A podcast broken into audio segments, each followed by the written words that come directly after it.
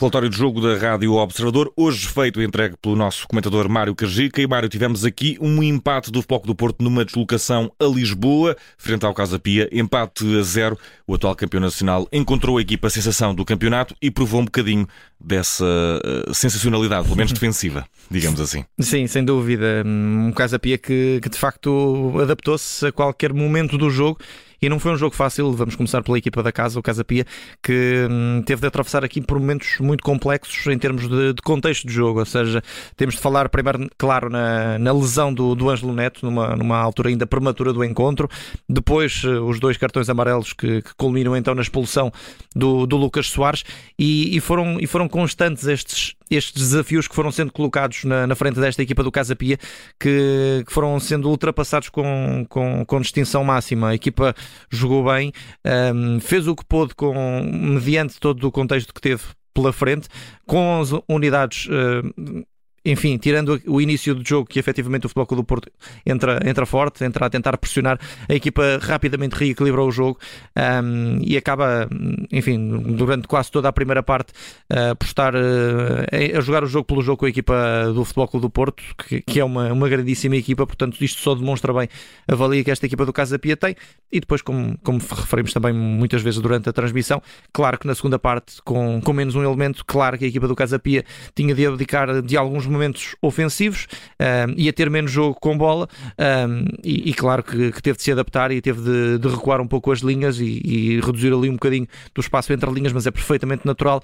Um, mas o que fica para eh, para a memória futura deste encontro é mesmo esta postura absolutamente sensacional deste Casa Pia, que, que é a, a, equipa revelação do campeonato, que é, uh, enfim, uma das equipas que, que melhor defende uh, em Portugal, uma das equipas mais consistentes, uma das equipas uh, que tem melhores ideias e, e, de facto este é um, é um, é um trabalho de autor do, do Filipe Martins que está, que está a ter frutos.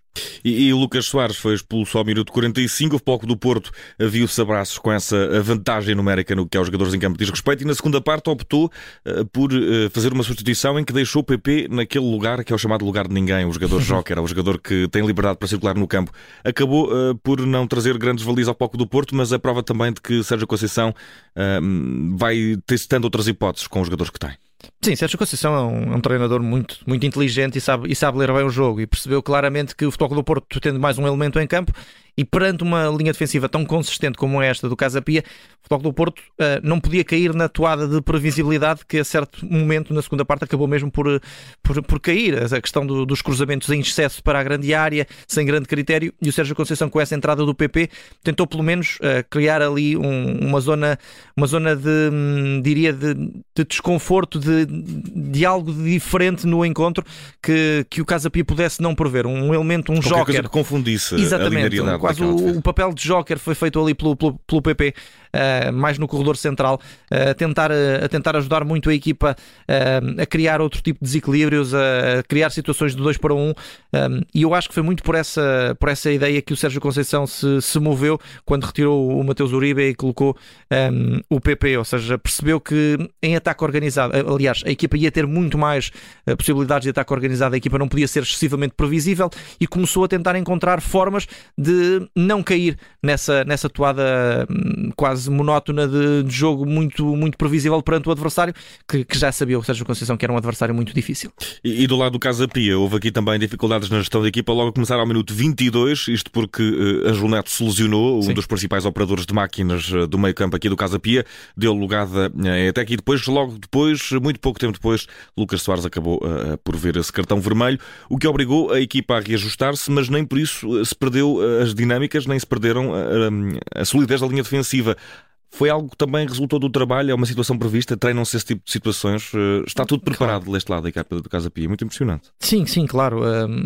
Mesmo, a, mesmo a questão da, da lesão do, do, do Ângelo Neto, claro que podia ter complicado porque a equipa já está muito uh, com a máquina muito aliada com aqueles dois médios, o, o Ângelo Neto e, e, o, e o Afonso Taira. A equipa já funciona muito bem com os dois, mas uh, percebeu-se que a equipa não, não ressentiu. E, e, depois a lesão do, aliás, a expulsão do, do Lucas Soares, que obrigou aqui mesmo a uma adaptação. O João Nunes acabou por jogar quase como lateral direito, uh, uma linha de 5 praticamente em, em, certos momentos do jogo. o que mudou aqui foi mesmo mais em termos ofensivos, porque defensivamente a equipa manteve a mesma consistência, a mesma solidez. Em termos ofensivos, a grande diferença mesmo é que o Casa Pia, em grande parte do jogo, começou a atacar com dois ou mesmo só com um, Vimos muitas vezes o Godwin a ir praticamente sozinho a tentar esticar o jogo. Na, na primeira parte, vimos o Casa Pia atacar com três, com, com, com o Nimoto, com o Clayton e com, e com o Godwin, que já, que já referenciámos. Ou seja, um, o, que, o que acaba por mudar é mesmo a, a capacidade que o Casa Pia tinha com bola, que era naturalmente diferente perante um adversário poderoso como é o Futebol Clube do Porto, e, e percebe-se que, que a equipa tivesse de, de, adaptar muito do seu jogo perante esta adversidade, que foi, foi de facto um, complexa para a equipa do Casa Pia perante um grande adversário, mas a equipa soube reagir bem e, e soube de facto sair deste, deste encontro com talvez a, a, a, maior, o maior elogio que pode ser dado, que é que o empate se aceita uh, tendo em conta um, jo uh, um jogo que foi, ou seja, um jogo em que o Casa Pia fica com 10 e, e, estamos aqui a falar de um empate que é justo para a equipa do Casa Pia. E uh, Resta saber o que esta noite no Jamor, casa emprestada do Casa Pia, foi, na tua opinião, o menos positivo?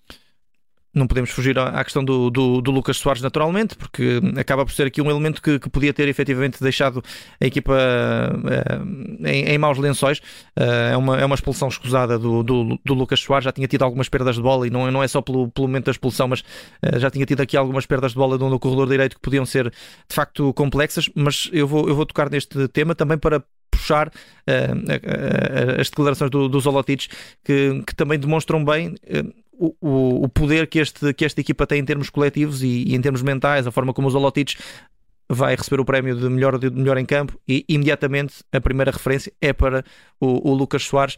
Portanto, é esta união do grupo que existe também no, no Casa Pia que de facto faz toda a diferença. E, e, e, enfim, nós estamos aqui durante os 90 minutos e antes e depois do jogo a falar muito na questão tática, na questão, na questão de, de, dos, dos, posicionamentos dos jogadores e é, são tudo questões interessantes, mas eh, nada como a mentalidade e, e, e, o espírito de grupo para fazer a diferença. E o futebol mexe com muita coisa, mas a mentalidade e a união uh, faz, faz uhum. uma diferença ainda maior. Uh, faz até parecer que aquilo se trata de, sempre de uma questão familiar. O próprio discurso de, de, do, do, capitão da, da equipa do, eh, do Casa Pia, Vasco Fernandes, a, a, a, falar também do jogador, a falar da própria intervenção dos Olotides e, e, a veicular uma análise bastante próxima daquilo que foi do treinador também do jogo. Há essa sintonia, digamos assim. Sim, o Vasco Fernandes já, já não sabia habitou aqui umas, umas uhum. boas flashes de entrevista. Tem, tem, tem de facto. Futuro, futuro depois do futebol, como tem, tem, tem, Cuidado, Mário Cajica. Ou, ou, ou, então, cuidado, Felipe Martins, vamos lá ver. mas mas tem, tem, o dom, tem o dom da comunicação ali, sem dúvida nenhuma. Um, e eu ia pegar também aqui numa questão, antes, antes de olharmos para o, para o mais uh, do jogo, que é mesmo uh, olharmos aqui para esta equipa do Casa Pia e percebemos que, efetivamente, salta à vista um Godwin que tem, tem de facto potencial para, para outros voos. E há aqui mais jogadores com, com potencial o, o, próprio Diogo Pinto vai crescer eventualmente mas uh, grande parte destes atletas são jogadores que, que acabam por uh, estar aqui numa fase diferente da carreira. E hoje re revolta a reforçar que o Casa Pia não tinha também o Romário Baró e, e o Leonardo Lelo que são dois jogadores importantíssimos nesta equipa do Casa Pio. O, o, o Lelo mais uh, durante a temporada, o Baró estava a crescer e, e a equipa vê-se privada de dois elementos importantes e mantém esta, esta identidade em campo. E olhamos para este plantel, Ricardo Batista, um guarda-redes muito experiente, mas uh, nunca deu aquele passo que, que muitos esperariam. O Vasco Fernandes a mesma coisa um, e que parece que estão aqui num, quase num, numa última dança, um last dance para muitos deles e a fazerem grandes, uh, grandes exibições e, e de facto a demonstrarem que este é um projeto que, que vale a pena olhar com outros olhos. E, e estamos aqui muito a olhar naturalmente para os, para os quatro primeiros e para, para, para, a batalha dos quatro primeiros, estamos aqui a falar de uma equipa que, eh, enfim, o ano passado pouca gente acreditaria que subiria e este ano está, está, está de facto no quinto lugar e com, com um campeonato absolutamente inacreditável uhum. um, e acho que merece, merece todos os, os, elogios porque são estes casos que também é de sucesso que dão, que dão alguma cor também ao nosso futebol.